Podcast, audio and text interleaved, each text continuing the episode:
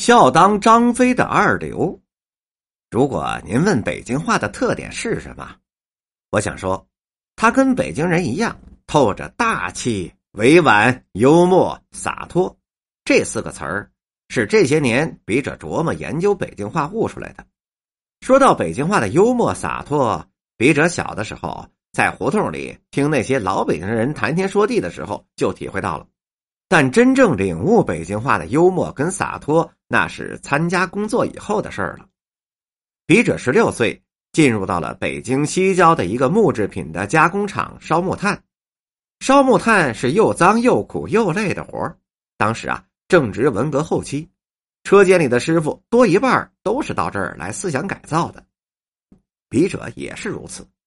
这些师傅是清一色的老北京人，有的呢在坛根长大。在天桥耍过把式、卖过艺的，有的呢是在德胜门那一带长大，做过小买卖，担着馄饨挑子下过街；有的呢在朝阳门的门外长大，打过小鼓，走街串巷收古董；有的呢是拉过洋车、扛过大个的。总之，三教九流、五行八作，干什么的都有。因为出身呢都是有账哎，这个账就是所谓的历史问题，给发到这儿来烧炭来了。笔者呢，是因为父亲是右派，也是位列其中。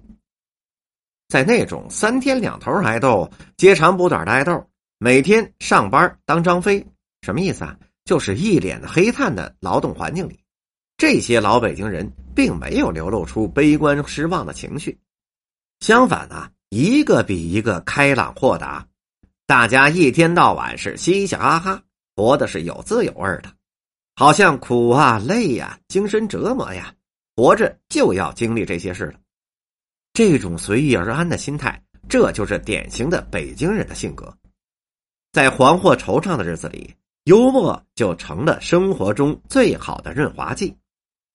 这些师傅没事就坐在一起扯闲篇笔者印象最深的有一个外号叫“二溜子”的师傅，他姓刘，名字给忘了，外号却牢牢给记住了。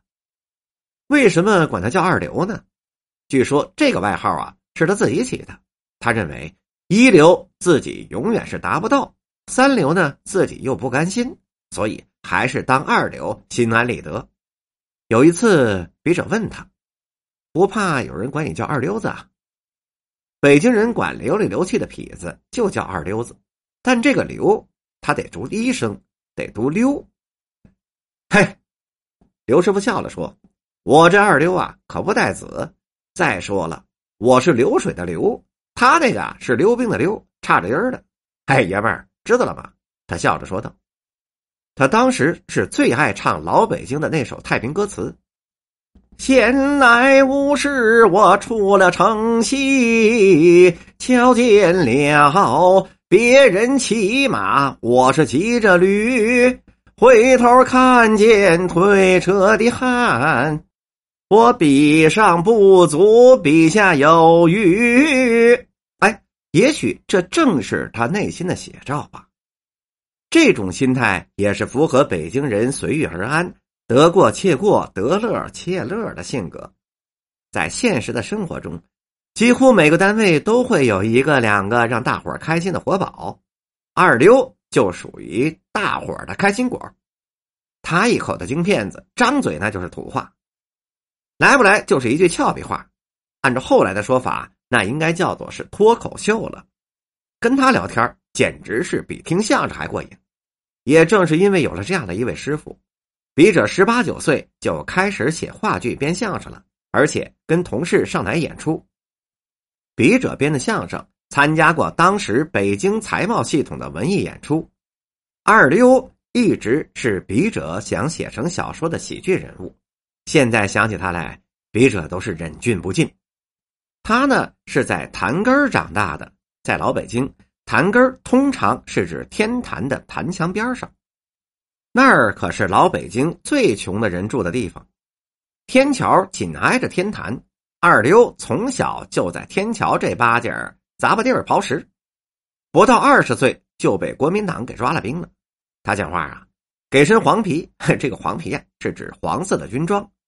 我就国军喽，但是没打两回仗，刚知道怎么打枪，哈哈，他就成了解放军的俘虏了。用他的话说，换了身衣服我就共军了。让他能够仰起脑袋，令他自豪，是他所在的部队，那可是四野。当时啊，林彪正得势呢，那是中央军委副主席，他一天到晚的是我们四野，我们四野，而且啊，还说他出席了开国第一宴。您再接着问他真的假的呀？他准说真的假的，你都说了，我还说什么呀？别人呢都以为是真的，后来呀。这事儿就传到了常保卫科的科长那儿了。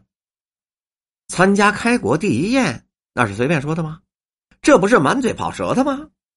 赶到保卫科长一问他，他来了一句：“我说的是出息。”开国第一宴，熬白菜豆腐开锅了，我递过去一眼就瞧见了，馋了想吃。您说我就这么点出息啊？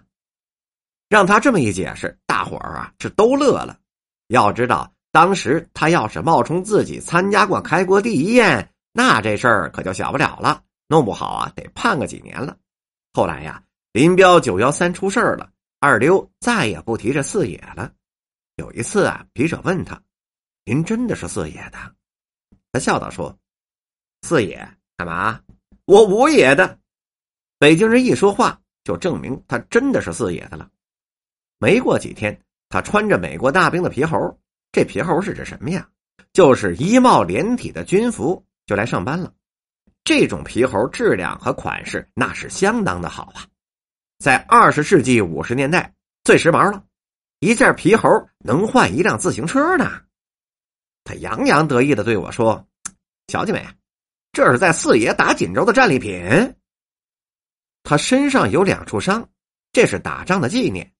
他还拿出了两枚军功章让我看。”证明他不是吹牛的，多么可爱的一位师傅啊！